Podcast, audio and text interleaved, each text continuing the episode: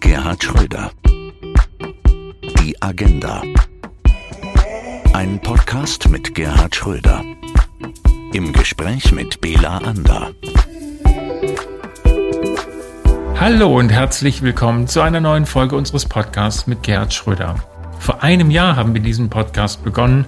Anders war die beginnende Corona-Pandemie und die Tatsache, dass Gerhard Schröder durch diesen Lockdown mehr Zeit hatte. Denn zahlreiche Reisen fielen aus. Und aus diesem Mehr an Zeit entstand dieses Projekt. Und wir freuen uns, dass mehr und mehr Menschen diesen Podcast für sich entdecken. In dieser Folge geht es um den erneut verlängerten Lockdown, die Folgen für uns alle und die Frage, was wir tun können, um den damit zusammenhängenden Stress erfolgreich zu meistern. Auch die Wirtschaft leidet massiv unter dem Never-Ending Lockdown. China nutzt derweil die Lage, um sich eine immer bessere Stellung an den Weltmärkten zu sichern. Wie sollen wir umgehen mit China? Kooperieren, einhegen oder bekämpfen? Darüber wollen wir heute sprechen. Gerd, Lockdown und kein Ende. Was Mitte November begann mit einem Lockdown Light, wird zum Endlos-Lockdown. Die Menschen tragen das alle mit, aber mittlerweile kommen viele doch, gerade Eltern mit schulpflichtigen Kindern, an ihre Grenzen. Was rätst du? Augen zu und durch? Naja, Augen zu und durch ist sicher verkehrt. Aber ich meine, die Novemberzeit lehrt ja, dass es wenig Sinn macht zu lockern, wenn die Inzidenzzahlen noch so hoch sind, wie sie lange Zeit waren. Das heißt, eine zu frühe Lockerung bedeutet immer, dass man nachlegen muss und dies härter, als es äh, normalerweise sein müsste. Insofern finde ich die Zurückhaltung, äh, die die Bundesregierung, die Bundesländer machen, schon richtig. Was ich mir vorstellen kann, ist, dass man äh, dem Weg folgt, den Niedersachsen versucht hat einzuschlagen, auch Mecklenburg-Vorpommern, die dann sagen, wenn es regionale, wirkliche Unterschiede gibt, äh, die man einfach auch wahrnehmen kann, die nicht nur Kleinigkeiten sind, dann kann man hergehen und äh, regionale Differenzen bei der Lockerung auch machen. Wenn man indessen äh, mit Lockerungen anfängt, dann fände ich es fair, das legt ja auch die Frage nahe, wenn man die Eltern entlastete, die Homeoffice machen müssen auf der einen Seite und dann in kleineren Wohnungen, als sie normalerweise äh, Menschen haben, die darüber entscheiden, vielleicht ein, zwei Kinder noch und mehr betreuen müssen. Also wenn dann Lockerungen, sollte man als erstes darüber nachdenken, kann man in den Kindergärten, in den Grundschulen hilfreich sein. Das sind sehr gute praktische, auch politische äh, Ratschläge und, und äh, die du gibst und geben kannst, auch aus deiner Erfahrung. Gleichzeitig gibt es bei den Menschen viele auch, die so durchgehalten haben bis jetzt, jetzt so ein ja, Erschöpfungs-, Ermattungssymptom. Menschen sagen, Mensch, wie lange soll das noch gehen? Viel ist die Rede von der Resilienz, der Widerstandsfähigkeit, die die Menschen haben müssen. Als jemand durch viele Stresssituationen gegangen ist, Härten des Lebens, äh, alle gestanden hat, ähm, hast du aus deiner Erfahrung einen Rat, wie man mit solchen Situationen grundsätzlich umgeht, um da durchzukommen? Ist schwierig zu sagen, weil ähm, unser einer natürlich in einer privilegierten Situation ist. Kinder sind entweder groß oder gar keine da mehr. Man kann seine Arbeitszeit so einrichten, wie man gerne möchte. Das ist jedenfalls die privilegierte Situation, in der ich bin. Äh, und äh, von daher sozusagen sehr praktische Erfahrung habe ich nicht, beziehungsweise nicht mehr.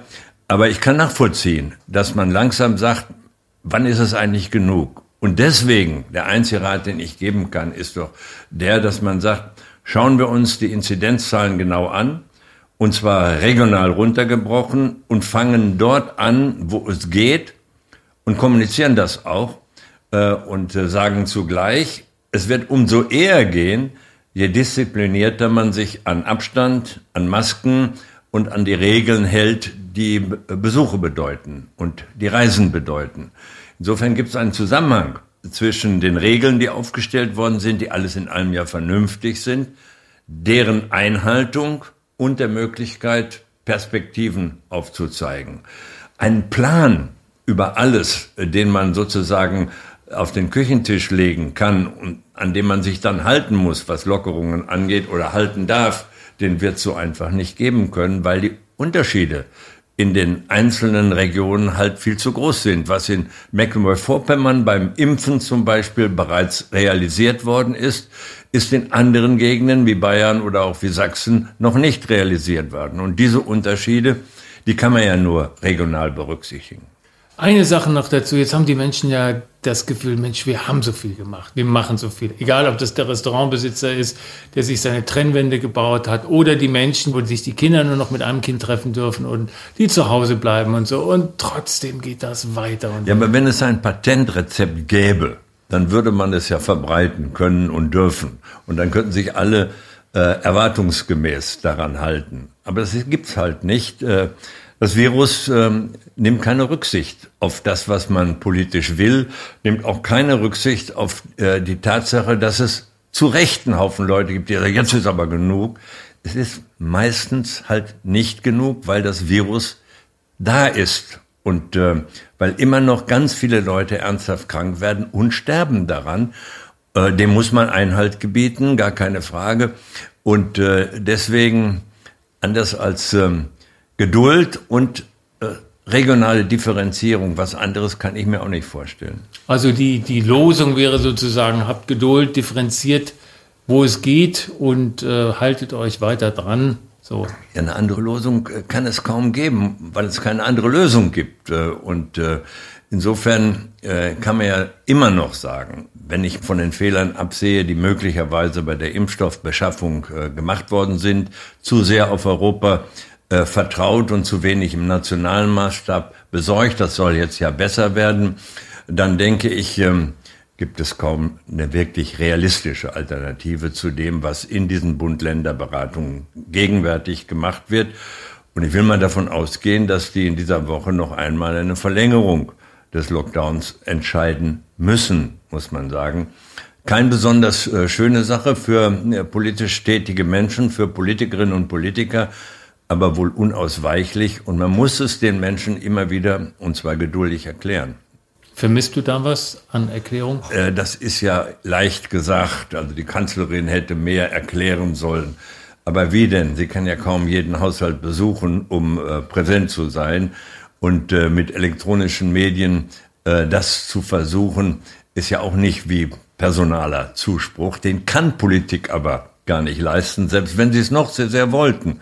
Weil es gibt eigentlich, weil es einfach zu viele sind, die angesprochen werden wollen und die kann man nur über die Medien ansprechen. Anders sehe ich keine Möglichkeiten. Ich will jetzt hier nicht in Nostalgie verfallen, aber trotzdem, ich habe mir schon manchmal die Frage gestellt, wie wäre es, wenn du Kanzler noch wärst oder wenn eine solche Situation uns ereilt hätte. Und es gab ja auch viele krisenhafte Situationen, als du im Amt warst. Und äh, ich kann mir nicht vorstellen, dass dieses Impfchaos so weit gegangen wäre. Du hättest doch alle an den Tisch geholt, du hättest eine Lösung äh, eingefordert, man hätte ein Werk gebaut oder sonst was gemacht und versucht, diesem Impfstoffmangel äh, durch Tatkraft entgegenzuwirken. Na gut, äh, ich habe ja schon deutlich gemacht, es war wahrscheinlich ein Fehler zu sagen, wir machen das europäisch. Im Grundsatz tendenziell ja richtig. Aber was hätte uns denn daran gehindert zu sagen, wir wollen dafür sorgen, dass wir nationale Reserven haben? Wenn ich mich richtig äh, informiert fühlen kann, dann hat der Bundesgesundheitsminister auch mal einen solchen Weg eingeschlagen, ist dann äh, gestoppt worden. Aber es ist natürlich auch wirklich so, dass der Hinweis darauf, es ist ja nicht so einfach, eine funktionierende Fabrik aufzubauen, die Impfstoffe herstellt. Das ist ja nicht so, als wenn man Tuche webt, sondern man braucht eine äh, Zulieferkette, die muss funktionieren und man braucht spezielle Kenntnisse, um einen Impfstoff so herzustellen, dass er auch funktioniert. Insofern, es ist wohlfeil, jetzt äh, äh die politisch Verantwortlichen nur zu kritisieren, ich weiß auch nicht, ob ich es besser hingekriegt hätte.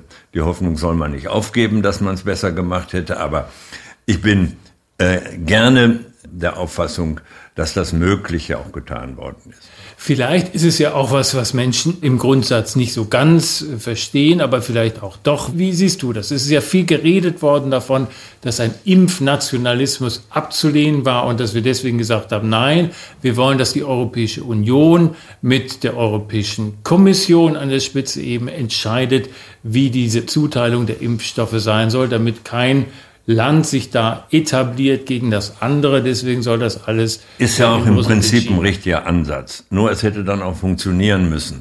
Ganz offenkundig war die Kommission am Anfang der Auffassung, nicht generell, möglichst äh, bei vielen zu bestellen, sondern zu sagen, wir müssen auch auf, auf das Geld achten äh, und äh, dürfen äh, nicht äh, setzen auf die Impfstoffe, die vielleicht nicht so aussichtsreich sind wie andere.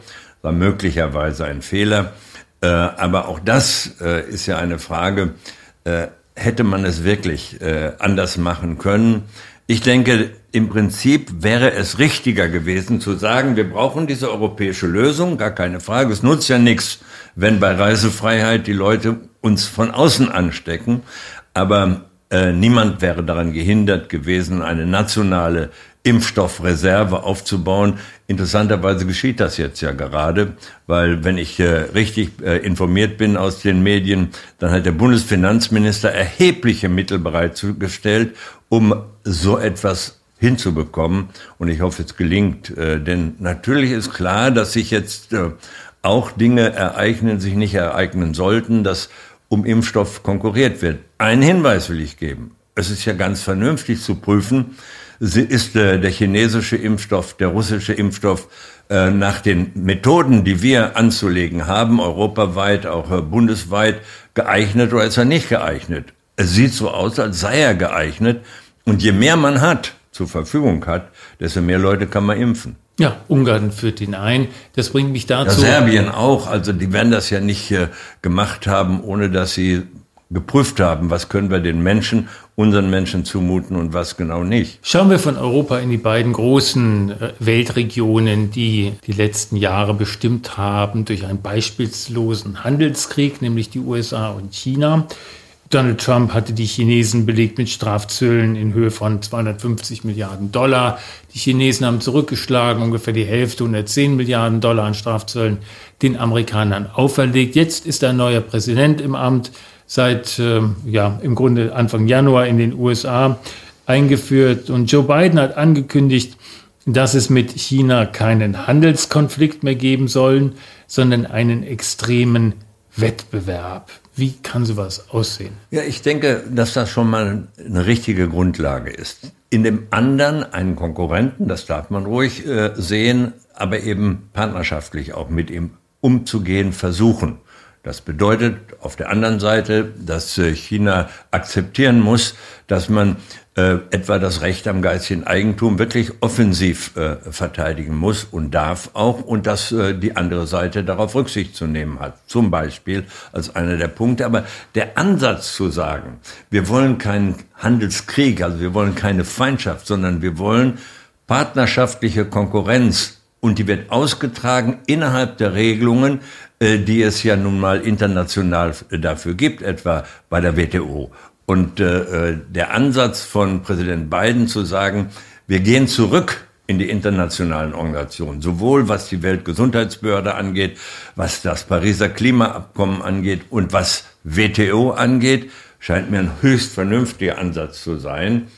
Und für Deutschland muss doch gelten, angesichts äh, der Bedeutung für unseren Export, die der chinesische Markt keineswegs nur für die großen Automobilisten hat, sondern auch für den ganz normalen Mittelstand. Angesichts dessen können wir als Deutsche, als die wichtige Exportnation, die wir ja nun einmal sind, uns eine Beteiligung an einem Handelskrieg mit China überhaupt nicht leisten.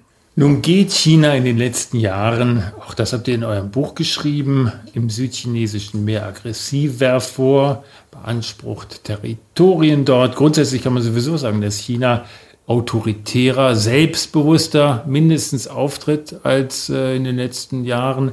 Zunehmend wird von einer notwendigen Abkopplung, einem Decoupling gesprochen von China. Ist sowas überhaupt möglich? Ich halte nichts davon. Äh, noch einmal, was wir brauchen, sind international verbindliche Regelungen, die es ja gibt, an die man sich auch halten muss und deren Aufkündigung ist ja von den Amerikanern unter Trump ausgegangen. Und wenn Biden das jetzt auflösen will, ist das ja nur zu begrüßen. Das bedeutet aber doch zugleich, dass man hergehen muss und sagen muss, wir sind so aufeinander angewiesen in der Weltwirtschaft, dass es äh, gar keinen Sinn macht, über eine ganz normal ausgetragene Konkurrenzsituation hinaus solche äh, Handelskriege zu beginnen.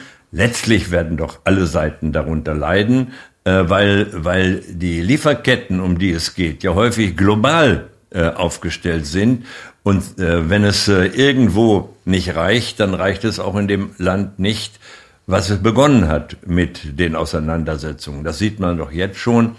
Und äh, äh, dann hinzu kommt doch eine solche Pandemie, mit der wir uns jetzt auseinanderzusetzen haben. Die macht doch auch nicht an den Grenzen halt. Und ich finde es vernünftig, dass auch in diesem Punkt gesagt wird, wir müssen bei der Erforschung der Ursachen, aber auch bei der Bekämpfung der Pandemie soweit es irgendwie möglich ist, zusammenarbeiten. Es war bis jetzt eigentlich immer so, dass man gesagt hat, okay, die Chinesen fordern bestimmte Dinge ein, wenn sich ausländische Unternehmen dort engagieren wollen.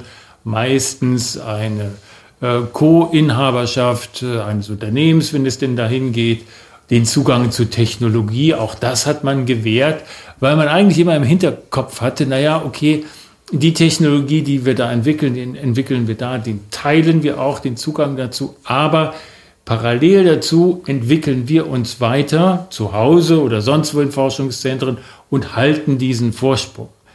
Seit einigen Jahren müssen wir sehen, dass die Chinesen, Asiaten allgemein schon längere Zeit, aber vor allen Dingen auch die Chinesen diesen Wettbewerb mehr als egalisieren und dass sie uns in diesen Sparten überholen sogar und vielleicht sogar in der Forschung und Entwicklung weiter sind oder bald weiter sein werden als wir. Und dieser ursprüngliche Mechanismus, wir geben euch Zugang zu geistigem Eigentum, zu Technik auch, Technikzugang und Entwicklungszugang und wir entwickeln uns weiter, nicht mehr funktioniert. Kann man so nicht sagen. Zunächst einmal, wenn man genau hinschaut, hat man das, was man sinnvollerweise zu vernünftigen Kosten in Deutschland herstellen kann, auch dann zurückgehalten und hat es weiter in Deutschland hergestellt, wenn man äh, auf dem chinesischen Markt ansonsten ähm, tätig war. Also insofern äh, äh, dieses grenzenlose zur Verfügung stellen all dessen, was man weiß oder wusste, das hat es in dem Maße ja nicht gegeben. Nein, die Chinesen, die chinesischen Wissenschaftler, die Ingenieure dort sind einfach besser geworden. Und China ist heute nicht mehr die verlängerte Werkbank für die technologisch führenden Nationen, sondern haben es hinbekommen, durch eigene Anstrengungen auf dem Gebiet der Forschung und Entwicklung, der Bildung insbesondere, gleichzuziehen. Das bedeutet zugleich, dass wir in Deutschland, um über Deutschland zu reden, sehr viel mehr als in der Vergangenheit in Forschung und Entwicklung in ein Bildungssystem investieren müssen, äh, das ähm, den Ansprüchen der Weltwirtschaft auch gerecht wird. Wir sind im Punkto Digitalisierung nicht so weit, wie wir sein sollten. Wir sind bei der Ausstattung der Schulen mit Computern, mit äh, den entsprechenden Lernmitteln nicht so weit, wie wir sein sollten. Und wenn wir schon darüber reden, äh, in der jetzigen Situation zur Bekämpfung der Schwierigkeiten, die von der Pandemie herrühren, viel Geld in die Hand zu nehmen, dann ist ja richtig, dem Unternehmen zu helfen, äh, wo immer diese Hilfe nötig ist. Aber es ist natürlich genauso richtig, strikt darauf zu achten, dass die Investitionen in Bildung, in Forschung und Entwicklung nicht zurückgenommen werden, um aktuelle Hilfe zu leisten, sondern da müssen wir eben beides tun, denn sonst funktioniert das nicht, dass wir besser werden Inzwischen geht das noch, aber wenn ich die, mir die Situation in der Digitalisierung anschaue, dann ähm, habe ich Zweifel, wenn wir uns nicht ganz enorm anstrengen, äh, ob wir dann nicht doch äh, so weit zurückfallen, wie wir uns das wirtschaftlich eigentlich nicht leisten können. Da stellt man sich ja auch die Frage, es gibt ja Geld, das äh, zur Verfügung gestellt wird, es gibt diesen Digitalpark, da ist endlich extra dafür das Grundgesetz geändert worden, dass Länder eben auch Zugriff haben können auf diese Bundesmittel, dass der Bund da mitreden kann auch. Trotzdem, wir sehen es in dieser Phase jetzt auch, werden entweder die Gelder nicht abgerufen, es wird nicht umgesetzt. Man kann auch so den, den, den Eindruck bekommen, wir haben ein Umsetzungsproblem in vielem. Teilst du diesen Eindruck?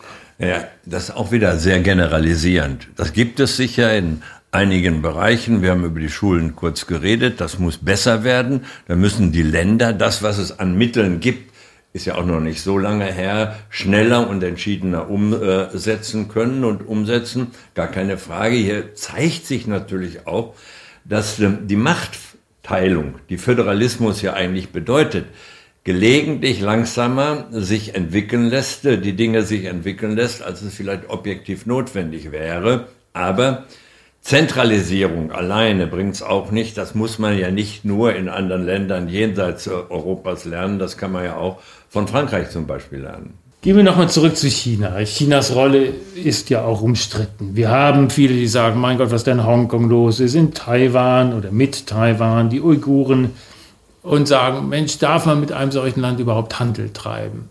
Was sagst du? Es gibt natürlich ähm, immer wieder in vielen Ländern dieser Erde ähm, politische, gesellschaftliche Entwicklungen, die nicht dem entsprechen, was wir uns so vorstellen. Wenn diese Situation aber dazu führt, dass wir ständig mit Sanktionen arbeiten oder arbeiten wollten, äh, dann fragt man sich natürlich, mit wem wollen wir eigentlich noch Handel treiben? Äh, China wurde erwähnt. Äh, jetzt äh, können wir auch Russland erwähnen. Wir können Saudi-Arabien erwähnen. Wir können die Türkei erwähnen. Es gibt für alles, wenn ich mir die Medienwelt anschaue, äh, Gründe, wo man dann sagen könnte, ja, aber das ist ja nicht in Ordnung. Nur so werden wir ja als Exportnation kaum überleben können.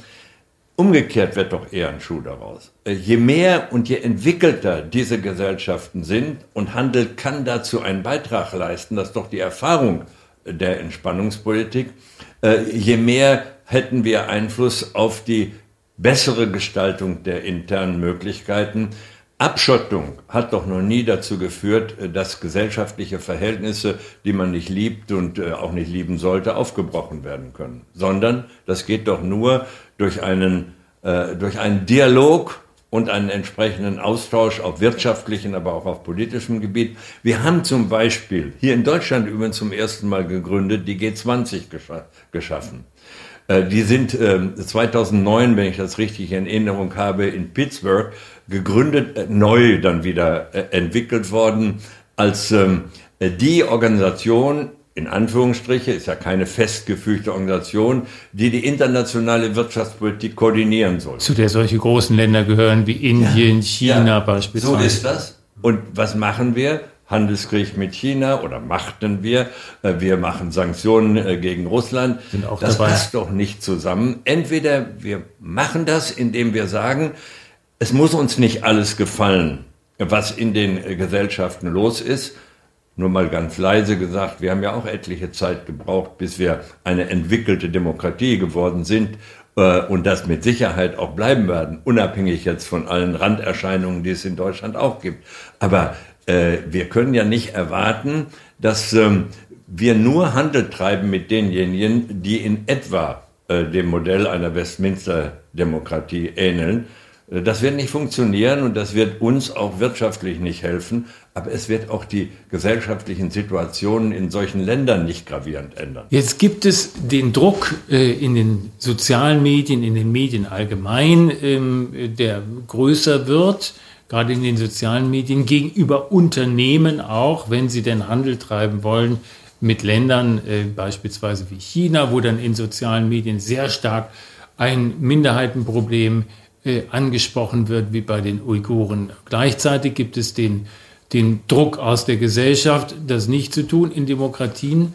Das heißt, Unternehmen kommen zunehmend unter Druck von zwei Seiten. Einmal von der Zivilgesellschaft, nennen wir es ruhig mal so, und dann aus den Medien und sozialen Netzwerken eben diese, diesen Handel mit den Ländern nicht zu treiben, während Systeme, die darauf keine Rücksicht nehmen müssen, die nicht so offen sind, es in dieser Frage besser haben? Kommen wir da immer mehr ins Hintertreffen? Das glaube ich nicht, weil ich denke, äh, es wird sich erweisen, dass faire Löhne, die gezahlt werden, faire Arbeitsbedingungen, für die das, Eigen, das Unternehmen in dem Land, wo es tätig ist, auch sorgt, und zwar aus eigenem Interesse sorgt, dass die sich äh, mittel- und langfristig auch durchsetzen werden. Man darf die Unternehmen nur nicht äh, überfordern. Man muss sie dazu bewegen, in dem Bereich ihrer eigenen Produktion Fairness walten zu lassen gegenüber den Beschäftigten, wie wir das zu Hause auch erwarten.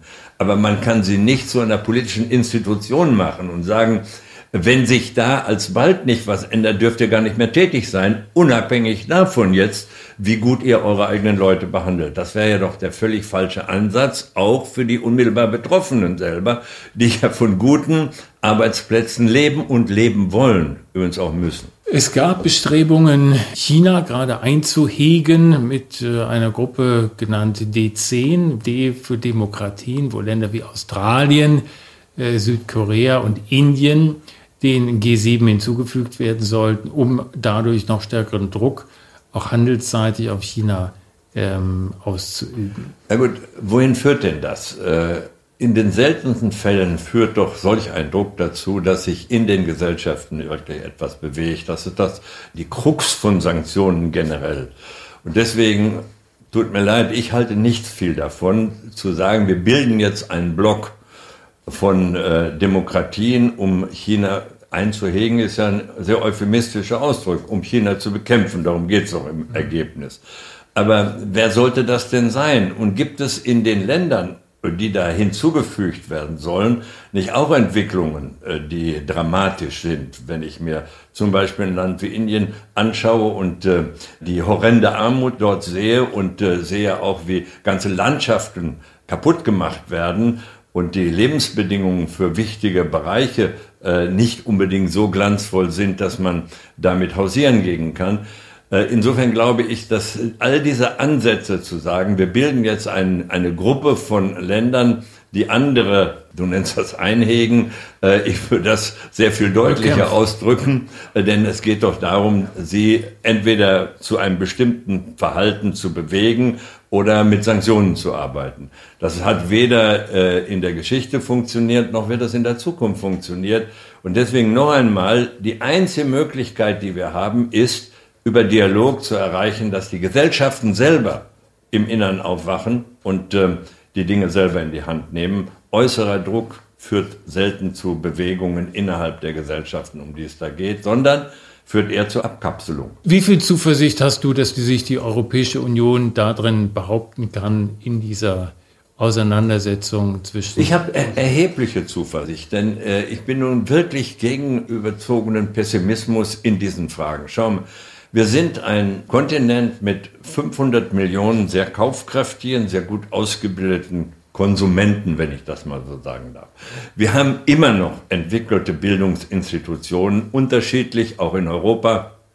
Aber wenn wir über Deutschland reden, dann immer noch Institutionen, die eine gute Arbeit machen, alles in allem. Und die im Übrigen auch Leuten, die nicht mit dem goldenen Löffel im Mund geboren sind, Chancen für sozialen Aufstieg eröffnen. Das ist doch immer noch ein Fund, mit dem wir wirklich wuchern können.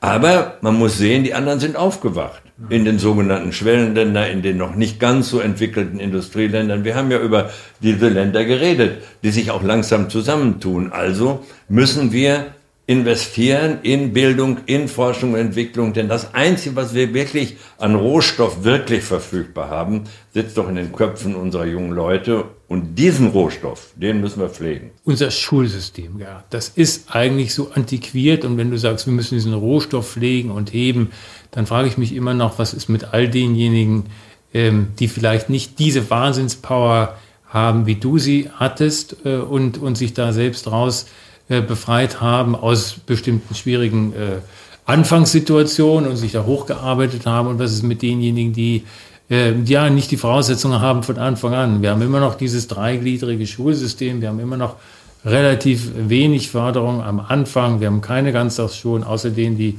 damals mit im Rahmen der Agenda auf den Weg gebracht worden sind. Ja, aber der, der Ansatz ist doch richtig, den du selber eben formulierst als Kritik am gegenwärtigen Zustand aber zugleich als Perspektive. Natürlich zum Beispiel, was brauchen wir denn an Arbeitskräften? Die jungen Leute, die zu uns gekommen sind, äh, gelegentlich ohne Plan, müssen qualifiziert werden. Die werden doch die wirklichen Arbeitskräfte der Zukunft sein müssen, auch in den Bereichen, die nun nicht intellektuelle Glanzleistungen erforderlich machen.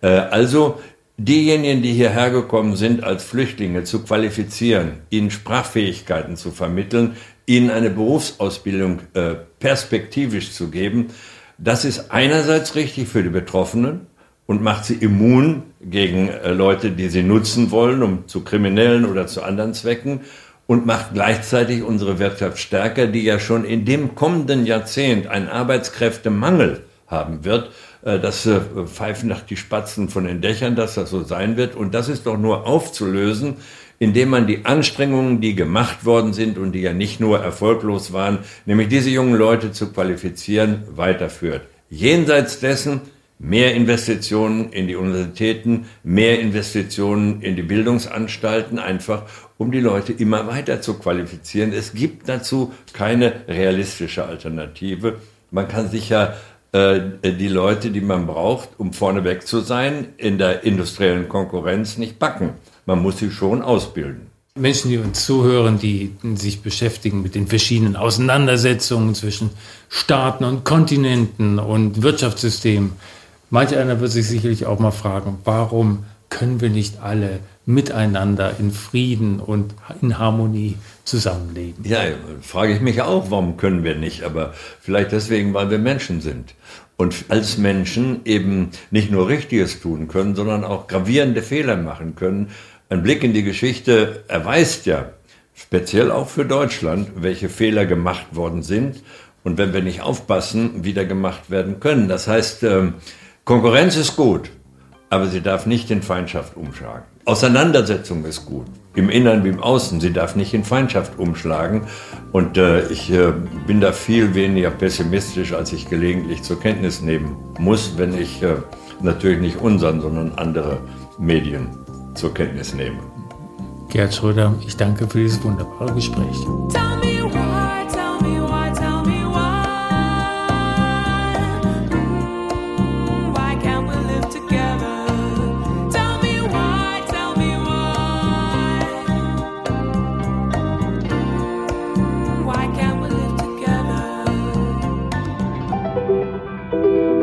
Folgen Sie Gerhard Schröder auch auf seinen Social Media Kanälen bei LinkedIn und bei Clubhouse. Wir hören uns wieder in zwei Wochen mit einem neuen und spannenden aktuellen Thema. Bis dahin bleiben Sie gesund. Ihr Bela Ander. Gerhard Schröder. Die Agenda. Eine Produktion von ABC Communication.